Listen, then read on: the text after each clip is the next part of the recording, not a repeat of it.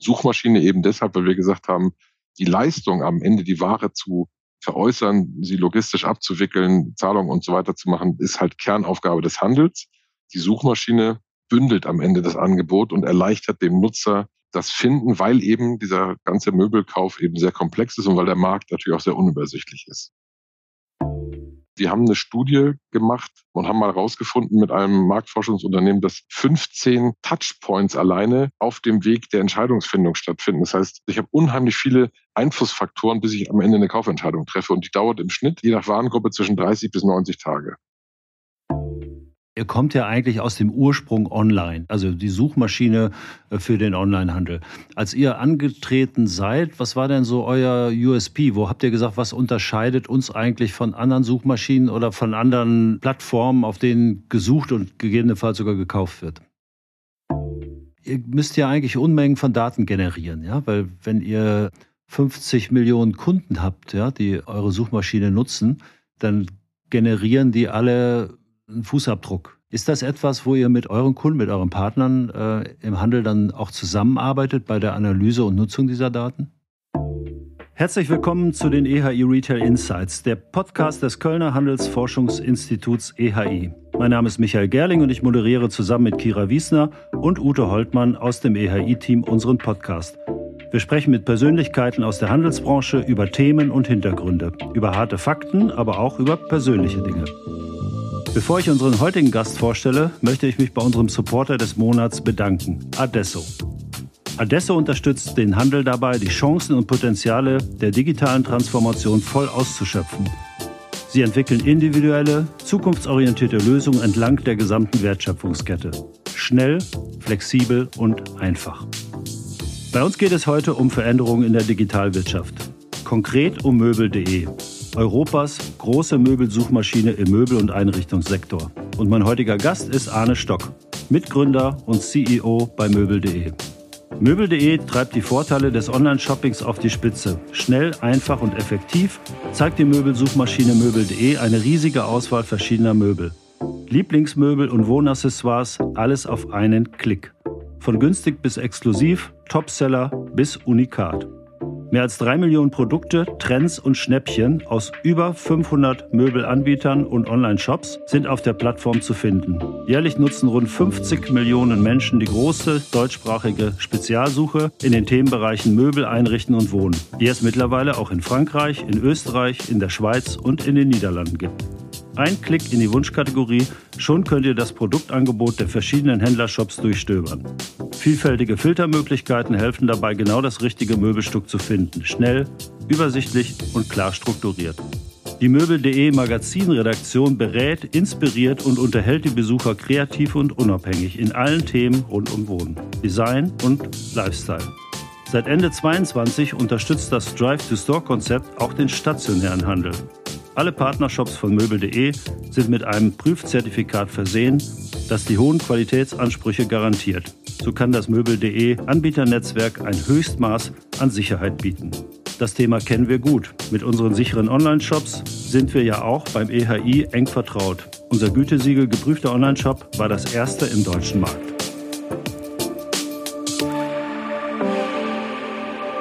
Ja, Arne, wir haben uns ja schon mal kurz kennengelernt. Ähm, unsere Hörerinnen und Hörer kennen dich vielleicht auch schon, aber trotzdem zur Intro wäre es doch ganz nett, wenn du dich einfach mal ganz kurz vorstellst.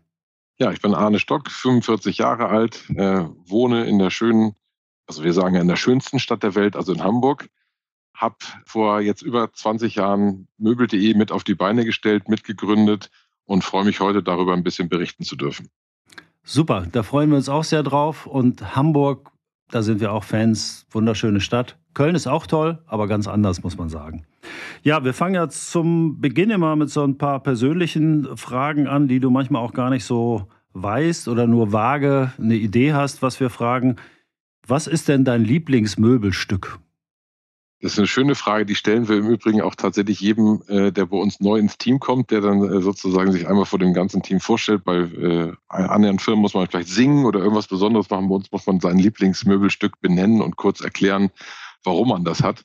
Äh, bei mir ist das mein Gartensofa. Also ich mag es äh, unheimlich gerne draußen in der Natur zu sein. Und wenn ich auf der anderen Seite aber den Laptop aufklappe und das im Garten auf dem Sofa tun kann, dann ist das sozusagen etwas, was ich am Wochenende unheimlich gern mache. Also beides miteinander zu kombinieren, deswegen das Gartensofa. Das kann ich mir gut vorstellen. Mit welchen drei Personen würdest du denn gerne mal auf deinem Gartensofa sitzen? Zusammen oder nacheinander? Ja, das kannst du dir auswählen. ähm, ich bin, was so, äh, da, ja, da habe ich jetzt gar nicht so mega konkrete äh, Personen in der Vorstellung. Ich glaube, ich würde mir gerne mal einen Politiker, einen Unternehmer und einen Philosophen, also beispielsweise den Habeck, den Grupp und den Precht äh, zusammen einladen und mit denen gemeinsam versuchen, ein Bild, äh, quasi eine Utopie der Zukunft zu diskutieren.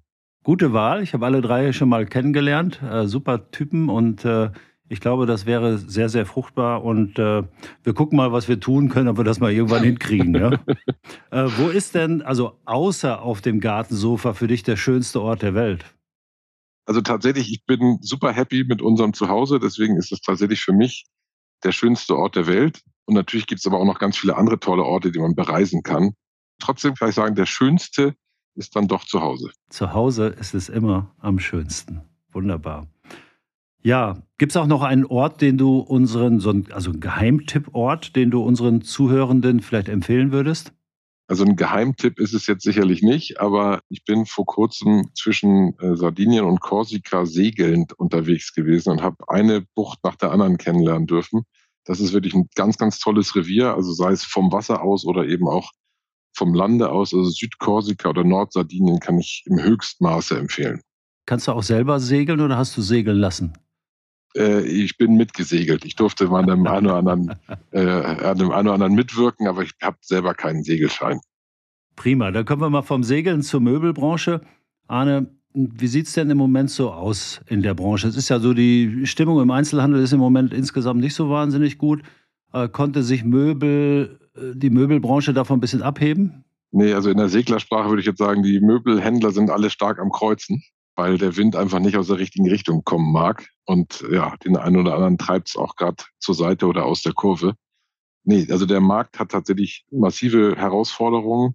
Der Konsum ist stark zurückgegangen. Es begann im Grunde mit dem Ende der Pandemie, ging dann weiter über die ja, diversen politischen Ereignisse, die äh, leider sehr unschön natürlich sind. Also sprich die kriegerischen Auseinandersetzungen, die uns jetzt stärker betreffen als Europäer, als sie das vorher getan haben, die damit verbundene äh, oder vielleicht damit nicht verbunden, aber damit äh, zeitgleich passierende energiepolitischen Ereignisse, äh, Inflation, also das sind ja alles Dinge, die auf Großanschaffungen und Möbel gelten ja als Großanschaffungen natürlich enorm drücken.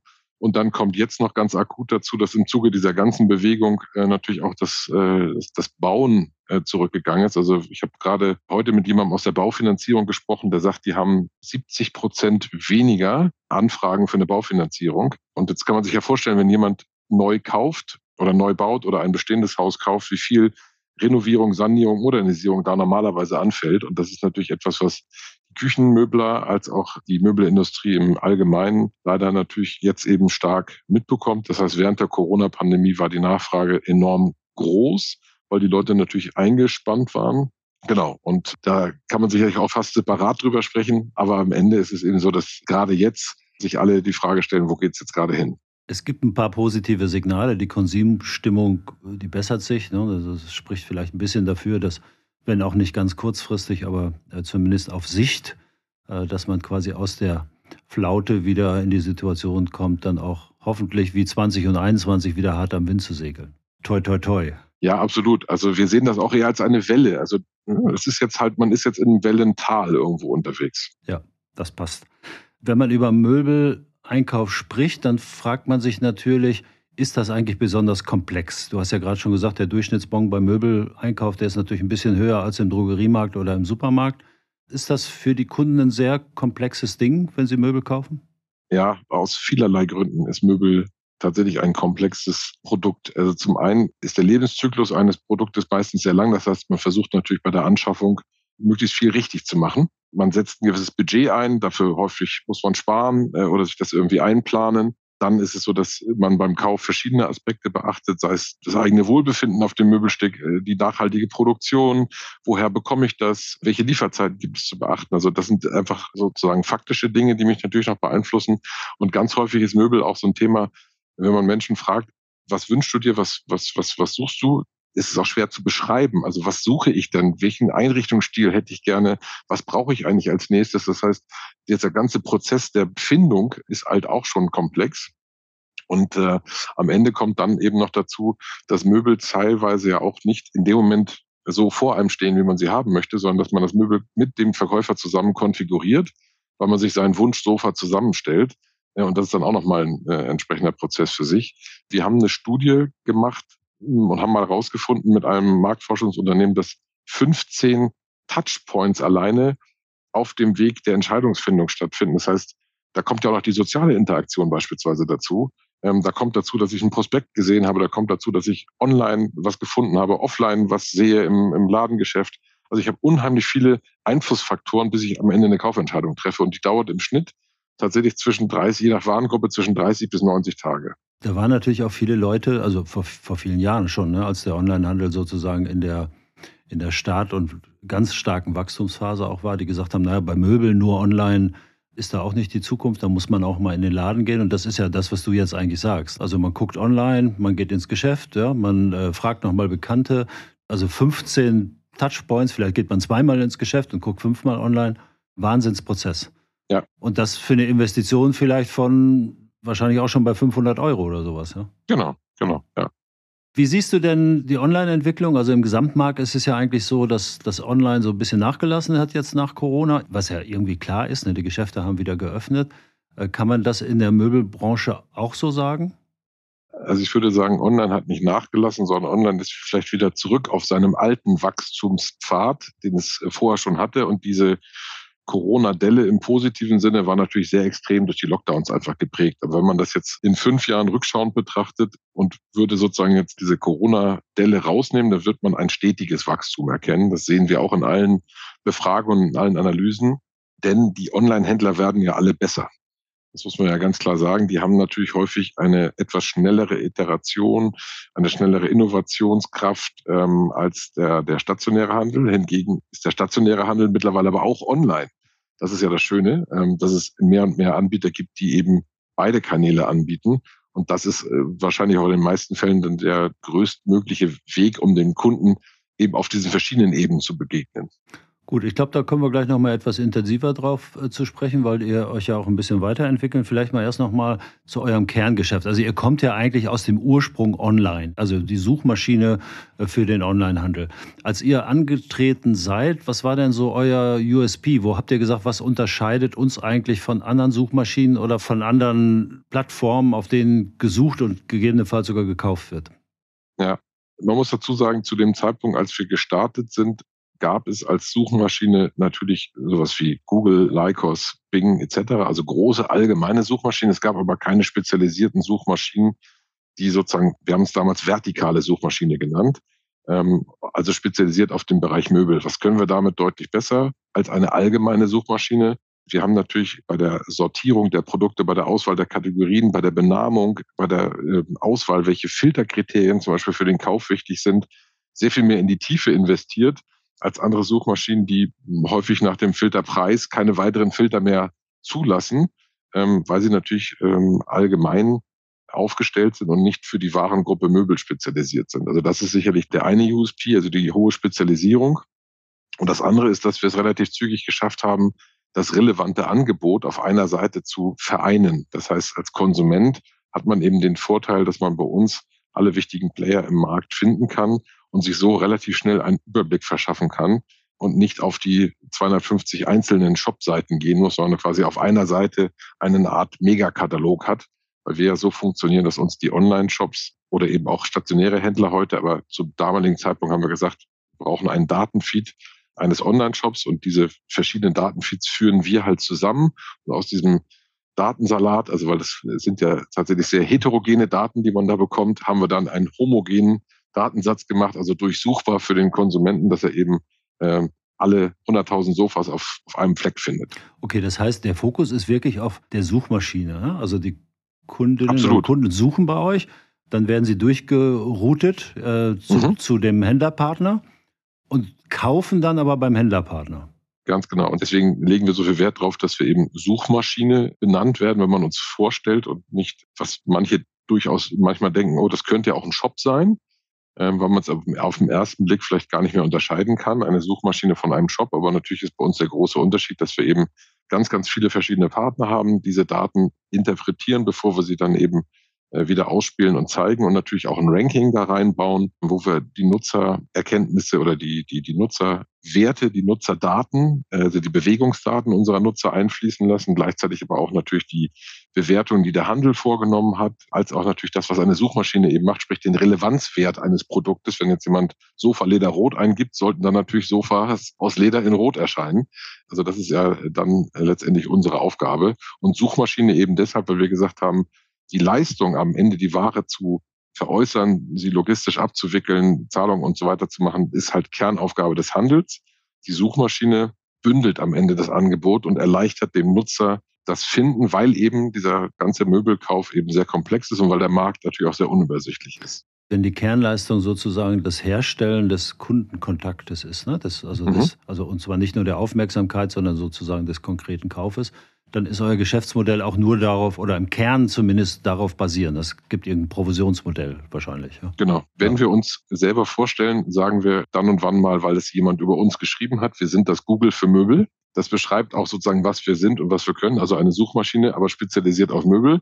Und andersrum kann ich das auch verwenden, weil wir auch wie Google mit einem CPC-Geschäft arbeiten. Das heißt, ein Cost per Klick das heißt, der Händler kann selber entscheiden, welches Budget er uns übergeben möchte. Er kann selber entscheiden, wie viele Produkte er uns übergibt. Er kann pro SKU, also pro Artikel, entscheiden, ob er 20 Cent, 40 Cent oder 70 Cent bereit ist, für einen Klick auszugeben. Er kann das pro Device, also äh, Desktop oder Mobile, äh, entscheiden. Er kann selber komplett mitsteuern, wie seine Sichtbarkeit aussieht, weil er vielleicht einen Stuhl hat, den er gerade abverkaufen möchte. Den setzt er vielleicht höher im Gebot als ein Produkt, wo er eine lange Lieferzeit hat. Den setzt er dann in seinem CPC-Gebot runter. Und wir sind im Grunde eine Auktionsplattform dann dahinter, die dann aus dem Gemengelage an Nutzerdaten, an Informationen vom Handel und eben Informationen, wie gut oder schlecht die Produkte funktionieren im Sinne der Relevanz für den, für den User. Daraus machen wir dann eben ein Ranking. Und das ist analog zu den Google AdWords oder zu Google Shopping. Und wenn es dann am Ende dann tatsächlich zum Kauf kommt, fällt da auch nochmal eine Provision dann an? Nein, es ist auch auch da, ähnlich wie bei anderen Marketingkanälen, man zahlt für die Leistung. Die Leistung in unserem Fall ist die Übermittlung eines Kunden, also sprich der Klick, also der Link in den Online-Shop ähm, oder der Link eben dann auf den Store oder der Besuch im, im, im Laden. Und das ist unsere Leistung, das rechnen wir ab. Ähm, natürlich ist es aber so, dass der Handel am Ende bewertet, wie viel Umsätze habe ich dann mit diesem, mit diesem Marketingkanal gemacht und seine Kosten-Umsatz-Relation natürlich eine Bewertungsgrundlage ist für die Partnerschaft mit uns. Aber der Händler kann bei uns von jetzt auf gleich kündigen. Er kann sein Produktfeed kleiner oder größer machen. Er kann sein Budget verändern. Also er hat tagtäglich anhand dieser Erfolgswerte, die er bei sich misst, ähm, die Möglichkeit zu entscheiden, ob und äh, wie stark er unseren Kanal weiter betreiben möchte oder nicht. Und wir sehen das auch, weil wir äh, mit dem Händler zusammen uns diese Werte anschauen um natürlich auch für ihn zu optimieren und ihm Vorschläge zu geben, in welchen Kategorien er beispielsweise besonders gut oder besonders schlecht ist. Okay, äh, habe ich verstanden. Das heißt also ein ganz sauberes Modell, ne, was jeder kontrollieren kann, wo jeder genau weiß, was da passiert und wie es abläuft. Wunderbar.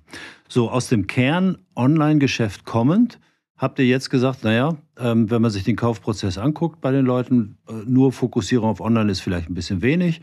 Äh, wir wissen ja auch im Markt, ja, der Kunde ist hybrid, der will mal stationär, der will mal online einkaufen. Es gibt manche Kunden, die sagen, online ist für mich nicht so relevant. Andere haben den Schwerpunkt. Ihr habt jetzt gesagt, wir wollen in unsere Suchmaschine jetzt auch die Angebote des stationären Handels einbauen. Richtig?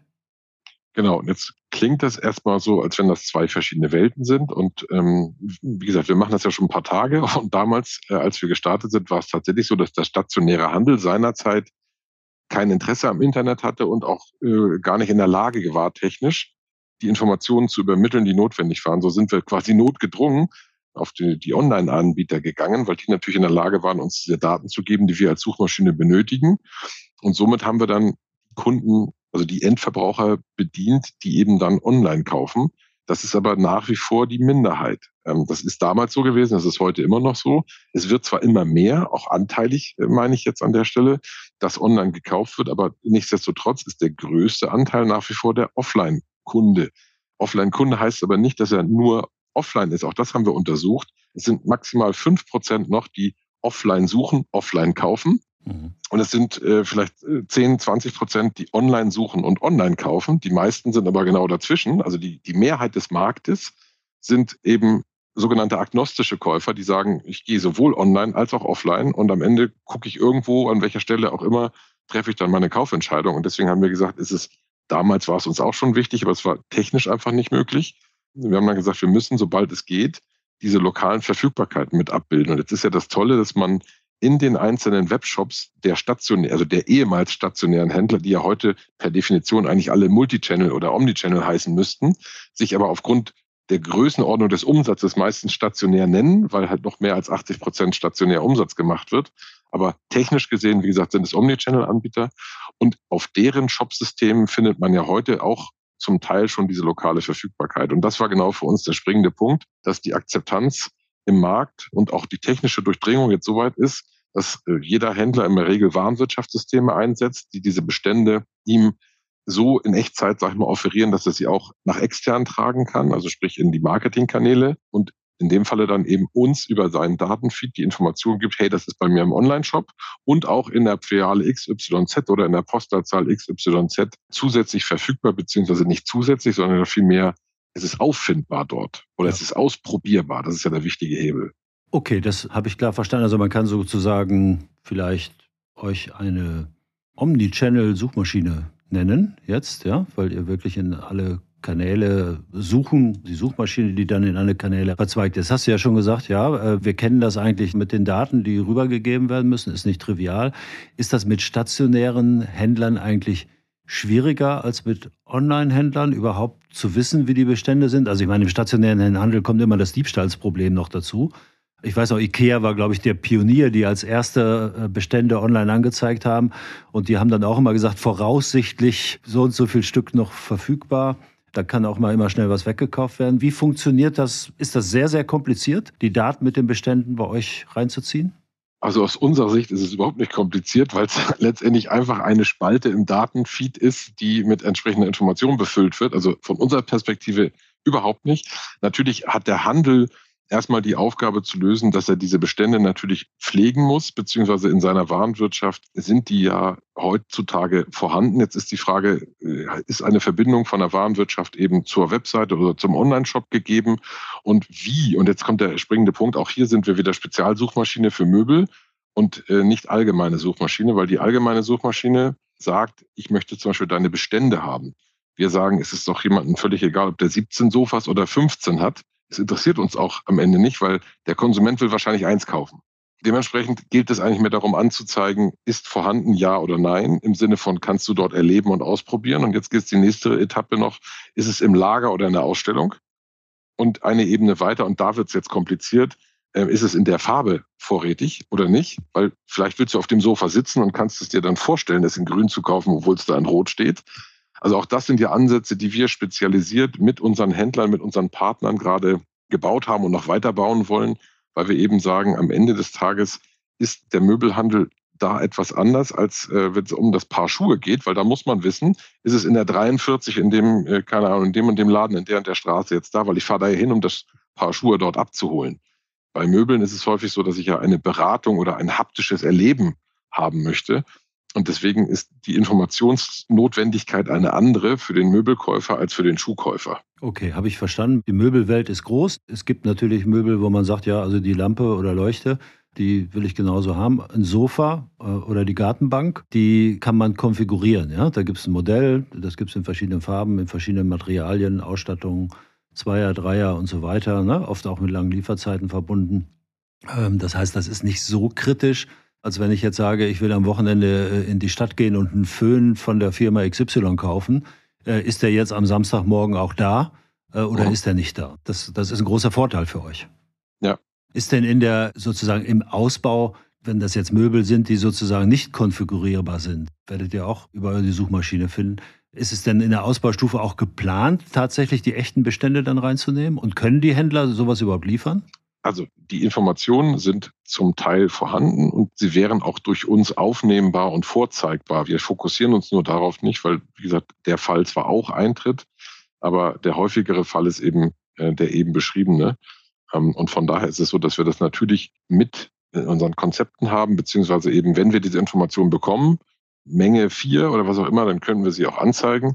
Aber die Herausforderung liegt tatsächlich momentan weniger in dieser exakten Datenbeschaffung, sondern vielmehr darin, dass wir feststellen, dass wir beim Handel, also bei dem Händler, der sowohl online als auch offline anbietet, also sprich Ladengeschäfte hat und einen Online-Shop, dass es aufgebaut wurde als zwei Abteilungen, die jetzt zusammenwachsen müssen. Also das ist eine andere Herausforderung, als dass jetzt alleine die Daten existieren würden. Also das kennen wir aus unseren Studien auch ganz gut. Unser äh, Kollege Lars Hofacker, äh, der macht ja jedes Jahr eine große Omnichannel-Studie und fragt dann, wie weit seid ihr eigentlich in den Unternehmen? Und das ist schon interessant. Da, da findet jetzt gerade so ein Umdenken statt. Ja, also äh, viele stationäre Händler, die dann irgendwann ihr Online-Geschäft aufgebaut haben, haben gesagt, das machen wir erstmal in der eigenen Firma, ja? also eigene Rechtsform sogar, mhm. ähm, mindestens in einer anderen Abteilung. Äh, und bei den Online-Händlern, die dann stationär gegangen sind, war das irgendwie auch so. Die haben gesagt, da, da machen wir erstmal eine eigene Division. Und jetzt sind alle dabei, das wieder äh, zusammenzuschrauben da sozusagen ein einheitliches Management zu bringen, ist aber extrem schwierig. Ist das sozusagen im täglichen Geschäft auch eure Erfahrung? Ja, dass wenn ne, ihr habt sozusagen die Suchmaschine, die in den Online-Kanal reingeht und die Suchmaschine in den stationären Kanal reingeht, habt ihr es da auch mit zwei Abteilungen zu tun? Ja, also äh, du dachst jetzt an der Stelle, aber das ist tatsächlich unsere stärkste Herausforderung aktuell, dass der, der eine hat das Budget, also in dem Fall jetzt sag mal der Stationäre, der äh, eigentlich für Offline-Marketing verantwortlich ist, aber der, der fürs Online-Marketing verantwortlich ist, ist der, der es ausführen muss, weil wir den Datenfeed halt brauchen. Deswegen müssen wir mit zweien sprechen. Die sind aber in vielen Fällen so organisiert, dass der eine Ziel A hat und der andere hat Ziel B. Was leider sehr traurig ist, weil das natürlich nicht im Sinne des Inhabers oder Gesellschafters abläuft, wenn unter dem Dach einer, Hand, einer Händlermarke zwei Abteilungen divergierende Ziele haben oder eben handelnde Personen teilweise sagen, okay, ich muss jetzt dann immer auf der anderen Seite nochmal fragen oder abchecken oder gucken. Und ob es noch ganz schlimm ist natürlich der Fall, dass es unterschiedliche Rechtsformen, weil es dann auch noch interne Verrechnungssätze gibt. Ähm, Wenn es nur Abteilungen sind, dann geht es halt darum, vielleicht wie gesagt Zielkonformität herzustellen äh, oder sich gegenseitig irgendwie zu supporten. Und je nachdem, wie natürlich dann der Partner strukturiert ist, mit dem wir sprechen, bei einigen ist es so, dass relativ klar von oben gesagt wird, das machen wir jetzt, weil ich ja das aus Gesamt, also holistisch betrachtet, macht es total Sinn, dem Kunden da zu begegnen, wo er ist, ob er online oder offline ist. Und ich habe noch keinen Inhaber erlebt, der nicht zu mir gesagt hat, am Ende ist mir doch völlig wurscht, wo ich meinen Umsatz schreibe, Hauptsache ich schreibe ihn und nicht mein Wettbewerber. Das ist aber so, dass eben häufig der, da will ich jetzt keinem zu nahe treten, weil natürlich hat der Abteilungsleiter A und der Abteilungsleiter B seine Zielvorgaben. Und wenn er innerhalb dieser Zielvorgaben sagt, das tue ich jetzt, um diese zu erreichen, ist das ja nicht das Thema, dass der Abteilungsleiter sozusagen nicht äh, an seinen Zielen agiert, sondern eigentlich, dass von oben erkannt werden müsste, oh, ich habe da vielleicht Leute, die am Ende sich gegenseitig behaken.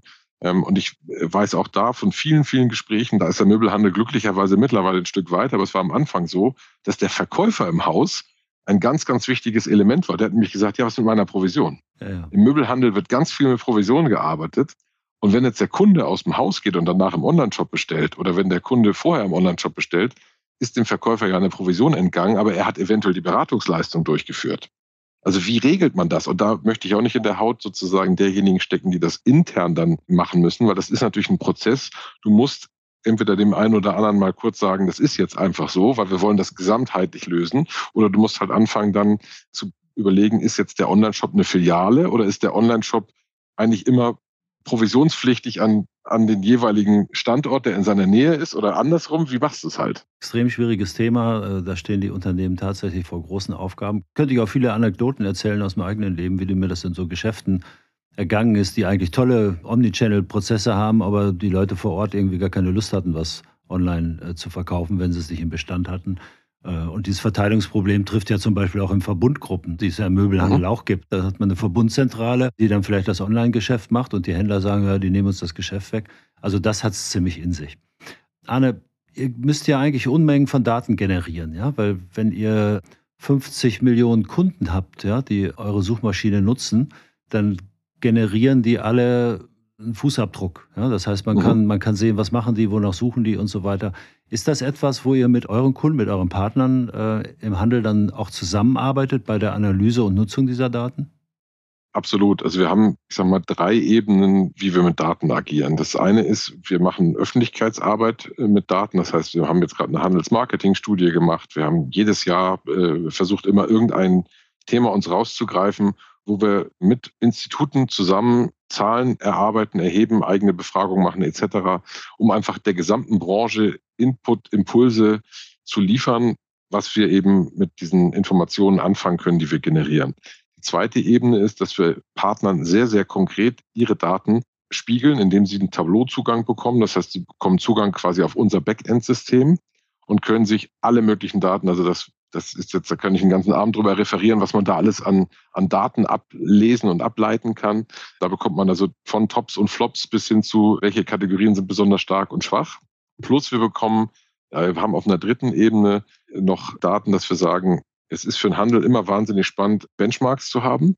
Das heißt, hier bauen wir dann äh, anonymisierte Peer Groups, dass der einzelne Händler auch ungefähr einschätzen kann, was bedeutet das eine oder das andere für ihn. Denn wenn wir einen allgemeinen Trend wie, keine Ahnung, Farbe weiß bei Boxspringbetten jetzt in der Öffentlichkeitsarbeit kommunizieren, dann können wir danach sagen, hör zu, du bist bei der Farbe übrigens weit, weit hinten.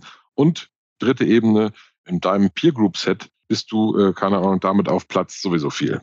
Ist das ein separates Beratungsgeschäft als Teil eures Geschäftsmodells oder ist das eine Art von Kundenservice?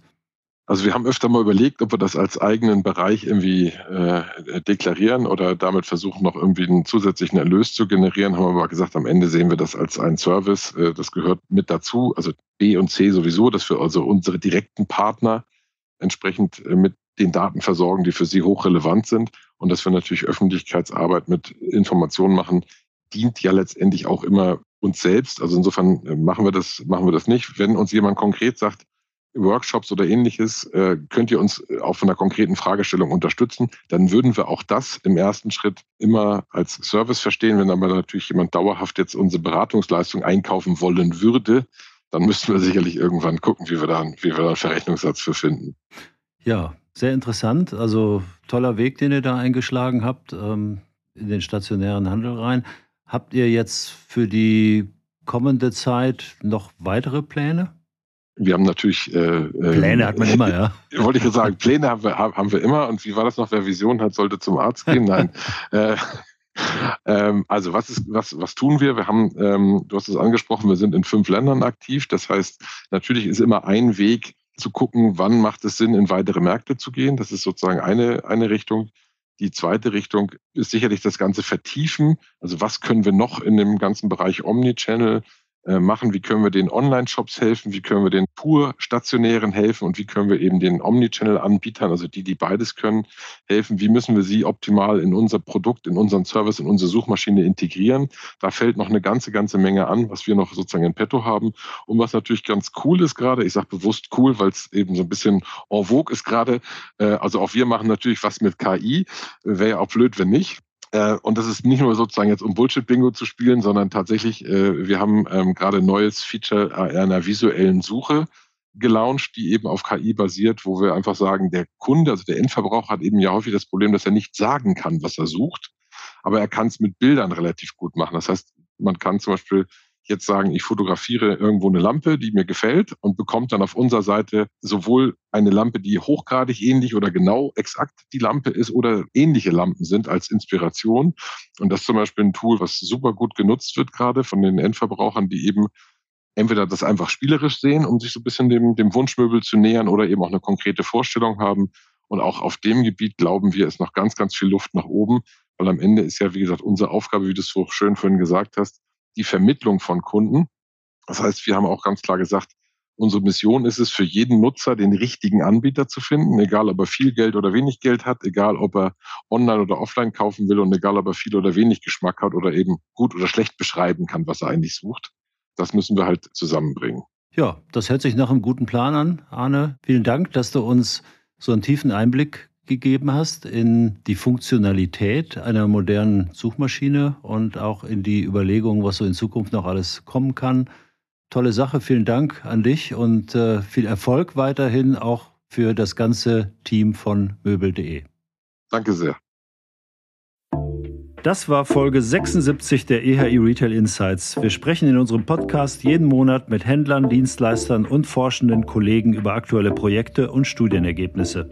Am besten ihr abonniert unseren Podcast und verpasst keine Folge mehr. Herzliche Grüße aus Köln.